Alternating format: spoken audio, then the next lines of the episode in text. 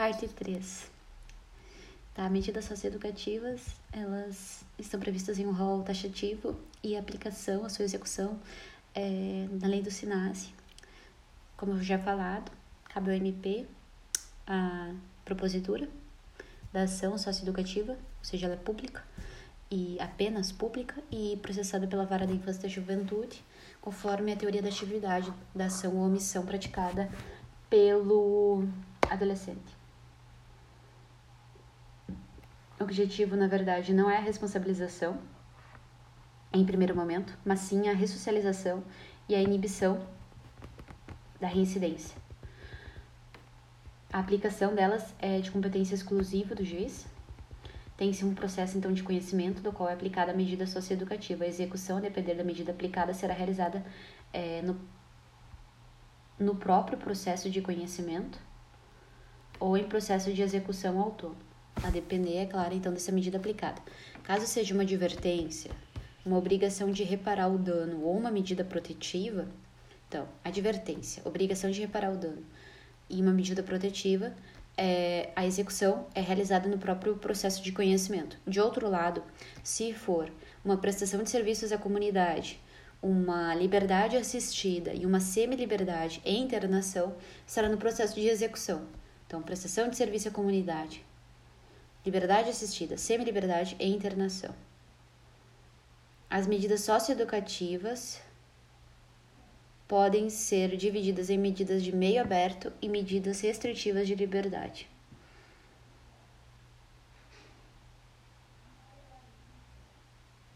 Medidas de meio aberto e medidas restritivas de liberdade.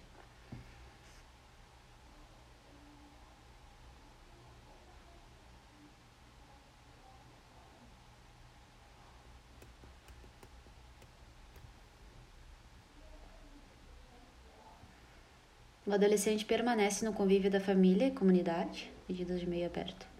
Advertência. Obrigação de reparar o dano, prestação de serviço à comunidade e liberdade assistida. Medidas restritivas de liberdade, brevidade, excepcional e respeito à condição da pessoa em desenvolvimento, semi-liberdade ou internação.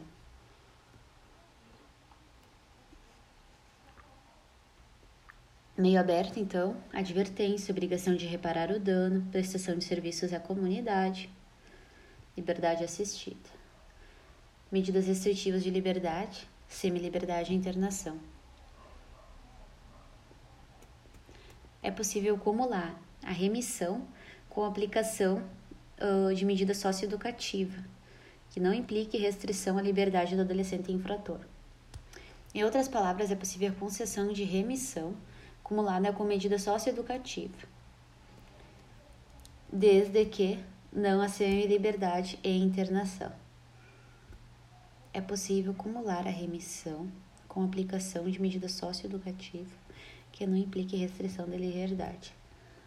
Em outras palavras, é possível a concessão de remissão acumulada com medida socioeducativa, desde que não a semi-liberdade e internação, ou seja, que seja privativa de liberdade. Advertência. É a mais leve de todas. Pode ser aplicada com base no binômio prova de materialidade e indícios de autoria. Pode ser aplicada apenas com indícios de autoria. A advertência, indícios de autoria. Então, podendo ser aplicada apenas com indícios de autoria. Consiste em uma admoestação verbal que parte do juiz consta como antecedentes para efeito de ato infracional. Então, consta como antecedentes para efeito de ato infracional. A advertência consistirá é, em uma admoestação verbal e vai ser reduzida a termo e assinada. Obrigação de reparar o dano. Tem campo fértil quando o ato infracional provoca um resultado que tem reflexos patrimoniais e não haja necessidade de intervenção mais severa quando ato infracional provoca um resultado que tem reflexos patrimoniais. Em se tratando de ato infracional com reflexos patrimoniais, a autoridade pode determinar, se for o caso, que o adolescente restitua a coisa, promova o ressarcimento do dano ou, por outra forma, compensa o prejuízo da vítima. Havendo manifesta impossibilidade, a medida poderá ser substituída por outra adequada.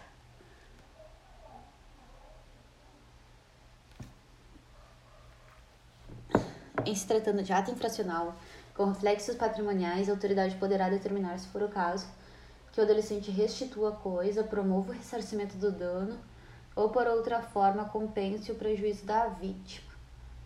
Promova o ressarcimento do dano, restitua a coisa e compense o prejuízo da vítima.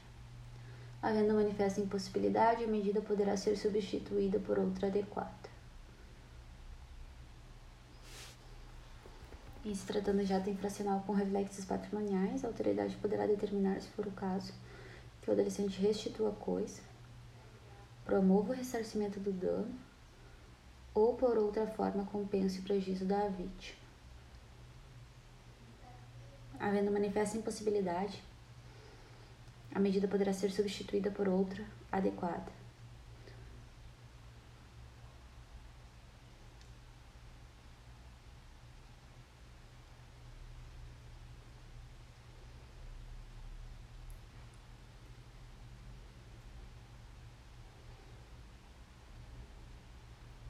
Prestação de serviços à comunidade. Consiste na execução de tarefas gratuitas e de interesse geral. Tem prazo máximo de duração de seis meses. Então, prestação de serviços à comunidade, seis meses e carga horária máxima de oito horas semanais. A medida de prestação de serviços à comunidade é gerenciada por uma entidade de atendimento que faz indicação do local adequado para o cumprimento da medida. A entidade de atendimento recepciona o adolescente ou encaminha para o local adequado de cumprimento. Então, a medida de prestação. A comunidade é gerenciada por uma entidade de atendimento que faz indicação do local adequado para o cumprimento da medida. A entidade de atendimento recepciona o adolescente e o encaminha para o local adequado de cumprimento. A medida de prestação de serviço à comunidade é gerenciada por uma entidade de atendimento, entidade de atendimento que faz a indicação do local adequada para o cumprimento da medida. Entidade de recepção do adolescente o encaminha para o local. Seis meses, duração máxima. Prestação de serviços comunitários consiste na realização de tarefas gratuitas de interesse geral por período não excedente a seis meses. Prestação de serviços comunitários consiste na realização de tarefas gratuitas de interesse geral por período não excedente a seis meses.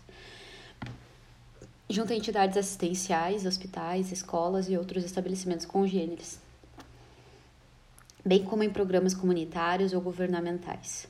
Parágrafo único.